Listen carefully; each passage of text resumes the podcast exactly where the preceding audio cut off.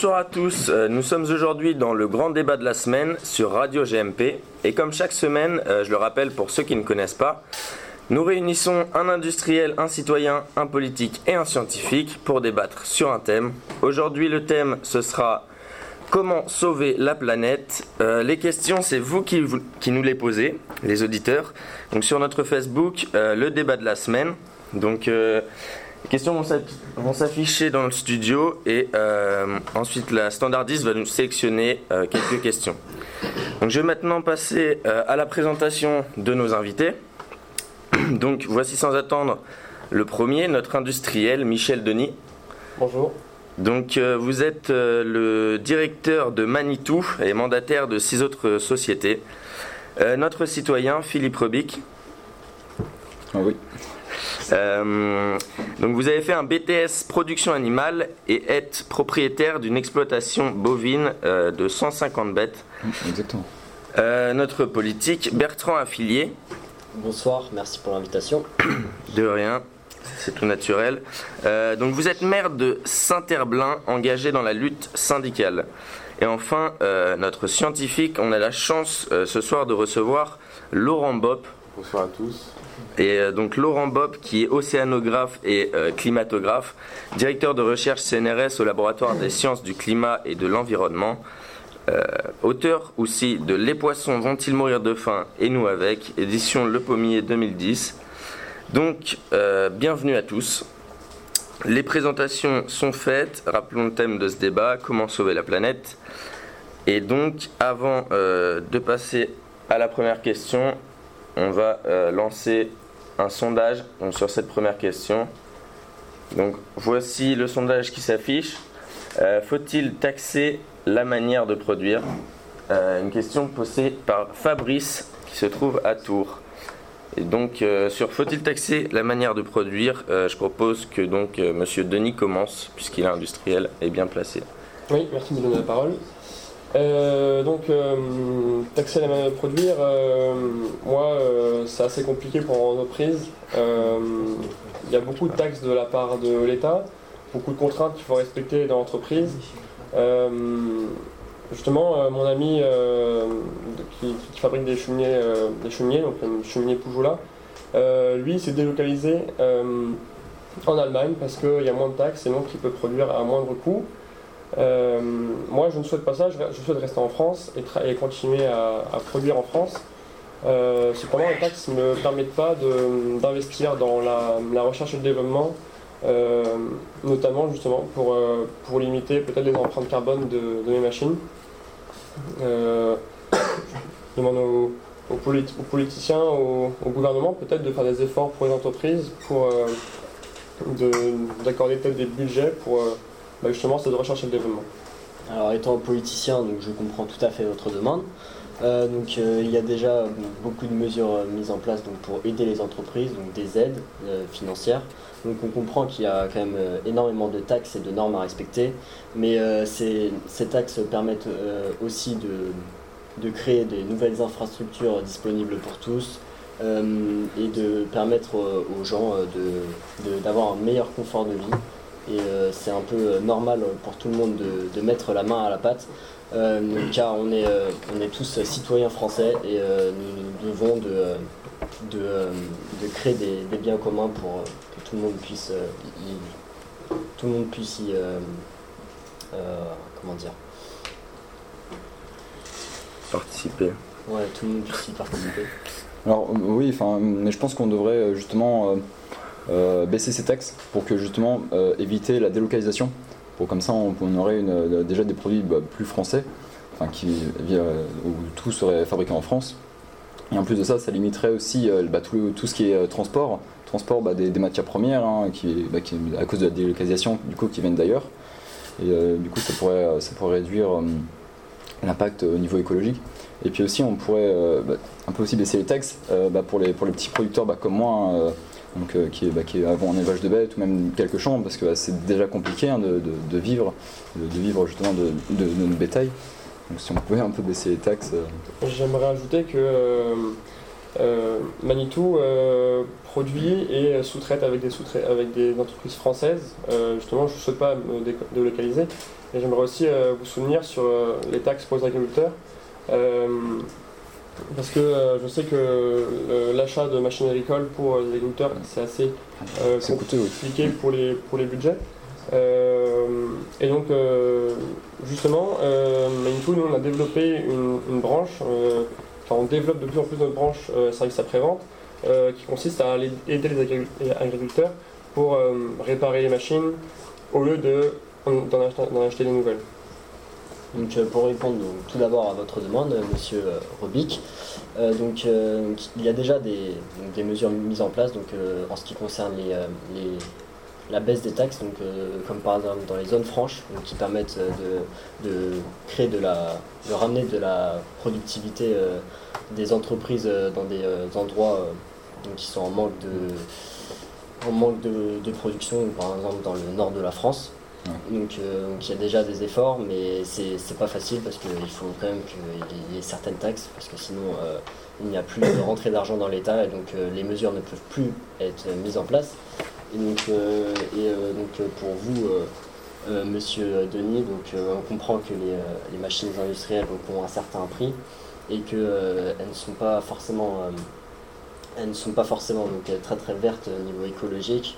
Donc euh, c'est que des machines euh, euh, au fuel et c'est difficilement, difficilement améliorable donc niveau énergie car on ne peut pas vraiment les mettre à l'électrique. Donc, donc je, je, prends note de, de, vos, de, vos, de vos demandes et nous verrons si on peut apporter certaines, certaines mesures pour vous aider financièrement à, à certains achats de, matériel Alors, euh, c'est très bien. Euh, moi, ce qui me dérange un petit peu, c'est qu'on n'a pas entendu euh, le scientifique.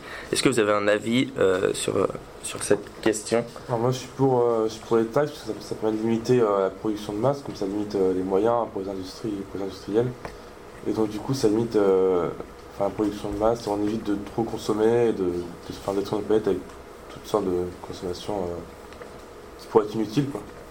Vous préférez que l'entreprise soit taxée, euh, ne puisse pas investir pour de nouveaux projets, par exemple le, développement euh, de moins d'engins électriques, euh, qui serait peut-être plus respectueux de l'environnement?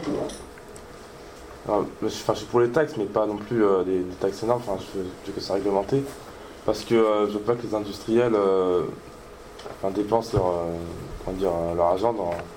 Comme, vous dites, des machines respectueuses dans l'environnement, c'est bien, mais après, euh, trop dépenser dans, des machines qui, pour trop consommer, enfin pour trop produire et donc du coup trop consommer, je ne suis pas d'accord avec ça. Du coup, euh. je suis pour les taxes, mais à certaines limites. Après, je, je, reviens à ce que euh, Monsieur Bob dit. Donc, au niveau des taxes, donc, nous décidons de privilégier, donc, de taxer un maximum les entreprises, vraiment les, grandes entreprises donc, qui qui ont beaucoup de bénéfices et font beaucoup de profits, donc ça a un moindre impact sur eux et on essaye de, donc forcément de, de mettre de plus petites, euh, des plus, petites taxes sur les petites entreprises, donc, euh, comme euh, par exemple la vôtre, même si tout c'est quand même, c'est quand même, c'est pas une si petite entreprise que ça, donc elle a quand même des moyens. Et. Alors là, je suis désolé, mais j'ai un petit peu coupé la parole. faut-il taxer la manière de produire? C'était plus axé sur la manière de produire plutôt que faut-il taxer la production. Est-ce qu'il faudrait faire des taxes pour orienter les industriels vers une production plus verte, par exemple? euh, donc euh, vous parlez euh, peut-être de normes plus que de taxes ou hmm. vraiment de taxes parce que c'est plus des normes au niveau écologique donc des normes à respecter donc c'est-à-dire de ne pas produire des, des appareils qui, qui produisent qui émettent beaucoup de, gaz à effet de serre. donc voilà les normes sont déjà en vigueur est-ce qu'il ne faudrait pas rajouter des taxes en plus pour euh, orienter euh, des taxes qui sont donc euh, les normes c'est obligatoire, on est obligé de respecter les normes et donc des taxes en plus pour aller chercher plus loin dans, le, dans la production verte. Je pense que c'est ça qui a voulu Alors moi, je ne pense pas que c'est vraiment... moi, je ne suis pas vraiment d'accord avec le soumage. il y a 76% de oui pour l'instant. Parce que je pense que les entreprises, donc, comme monsieur de de Denis euh, n'ont pas forcément, euh, comme ils ont dit, les moyens de vraiment euh, de s'y retrouver. Donc je pense que les normes c'est bien, mais il ne faut pas non plus abuser. il faut, faut, les, faut laisser comme, comme c'est- je pense que le système actuel est, est très performant. Moi je pense, comme je disais, qu'il faudrait plus taxer les, justement les moyens de production euh, qui, sont, qui sont moins respectueux de l'environnement en fait, et euh, moins taxer les moyens de production qui sont, euh, qui sont respectueux de l'environnement, qui sont écologiques. Très bien. C'est ça un petit peu qu'on cherchait. Donc là, on va regarder un petit peu les réponses des auditeurs. Donc à la question faut-il taxer la manière de produire Il y a euh, 76% de oui et euh, 24% euh, de non. Donc c'est pour donner une idée de, de ce que pensent les auditeurs qui nous écoutent aujourd'hui.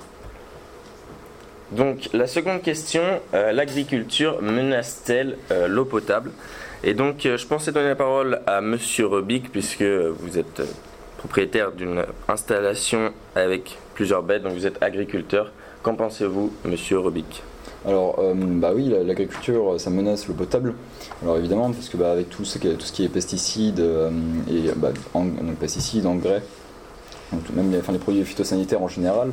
Alors donc là, oui, hein, bah, ça pollue l'eau, malheureusement.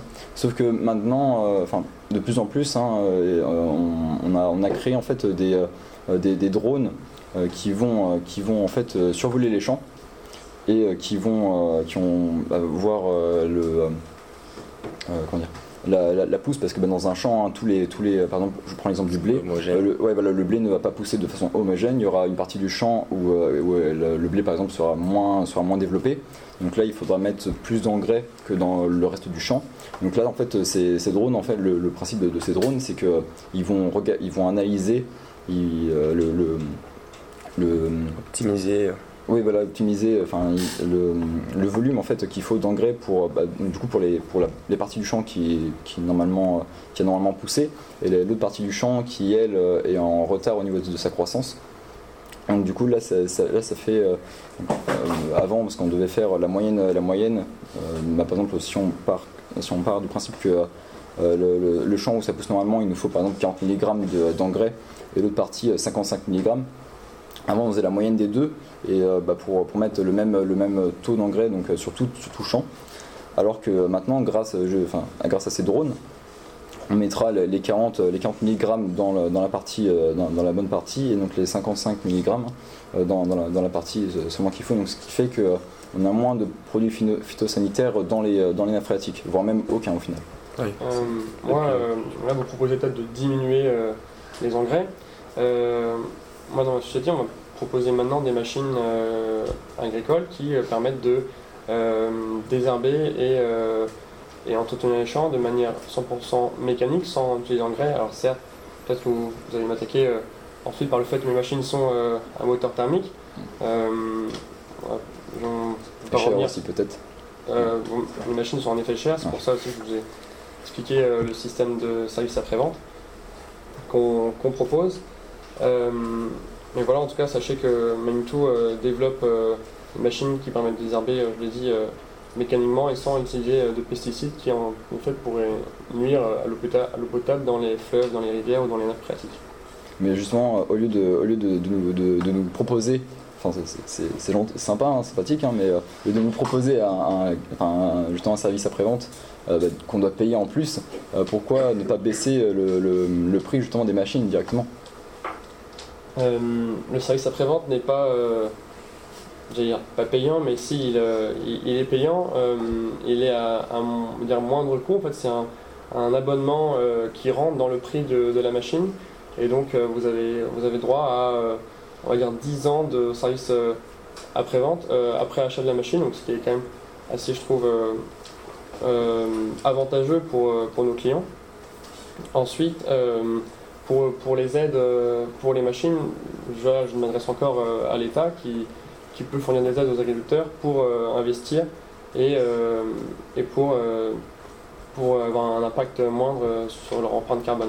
Ah, mais Justement du fait de, euh, hein, du fait justement de, cette aide de l'État, qui n'est pas non plus une très très grande aide, en fait on est obligé avec, entre, agriculteurs de, s'allier pour pouvoir justement acheter des, bah, vos machines hein, qui sont quand même chères. Et justement ce service après-vente, euh, s'il n'est pas gratuit, donc ça va aussi impacter au niveau du, du coût de, de la machine, donc le, le coût de la machine sera plus élevé au final.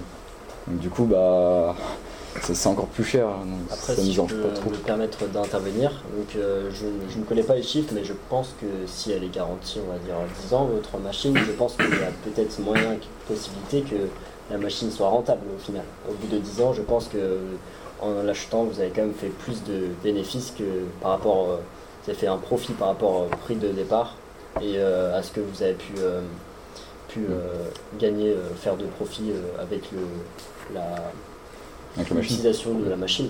Donc je pense que c'est quand On même. parle euh, de, de l'environnement ici, pas de, des difficultés financières des, des agriculteurs. Excusez-nous euh, euh.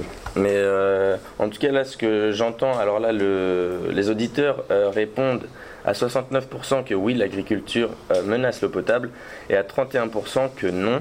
Alors après, moi, ce que j'ai compris, c'est que euh, on est toujours dans une optimisation de cette agriculture et qu'il y a quelques années, c'était bien plus désastreux. Euh, Est-ce que vous avez peut-être des chiffres euh, ou je ne sais pas, euh, connaissance de certaines, de certaines choses qui ont évolué sur euh, les résultats de l'agriculture sur notre je sais pas si planète? je en tête, mais je sais quand même que l'agriculture menace effectivement l'eau potable, puisque partout il y a des pesticides, partout, comme vous dites, il y a des, des machines à moteur thermique qui polluent l'eau et l'air aussi. Et euh, même si on pense, euh, enfin pour les consommateurs, pour les citoyens, enfin même pour les particuliers qui, pensent consommer bio, en fait derrière ça, il y a même, euh, il, il peut y avoir aussi des pesticides, il y a plein, il de trucs qu'on ne sait pas en fait qui sont derrière le bio, qui, qui, qui polluent quand même, qui menacent l'eau potable. Donc le bio n'est pas si bon que ça. Bah, finalement, le bio n'est pas si bio qu'on qu'on pense. ouais. Pour vraiment consommer bio, faudrait. Enfin, faudrait. Euh, C'est quasiment impossible. c'est impossible, ouais, sauf si on le produit chez soi, quoi. Sauf si on a chacun son potager chez soi. Après, si je peux me permettre de vous couper, donc moi je suis maire de Saint-Herblain.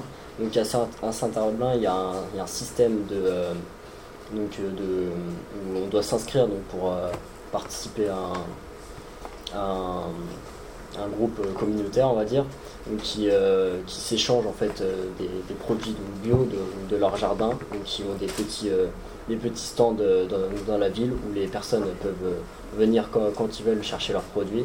Donc chaque semaine, ils viennent avec un petit panier de produits bio et permettent de, de manger sainement et pour un prix vraiment assez faible comparé au prix au, au stéréotype des, des produits bio dans la société. D'ailleurs, j'aimerais aussi revenir bah, justement sur la question première, hein, l'agriculture menace-t-elle l'eau potable Parce qu'on a beaucoup parlé justement de tout ce qui est pollution.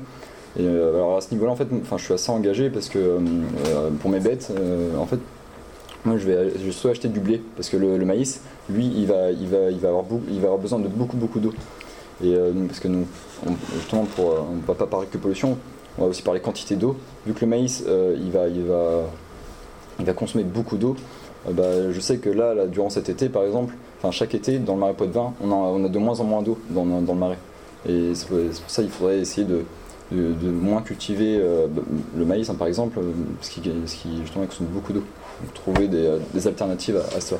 Très intéressant, euh, je n'étais pas au courant. Donc nous allons passer euh, à la question d'après. Donc du coup les résultats du, sondage ont un petit peu changé. On est à 61% de oui, euh, c'est un petit peu baissé, et 39% euh, de non. Donc nous allons passer une question. Euh, L'interdiction des véhicules euh, en ville. De, on reçoit cette question de Monique à Angers.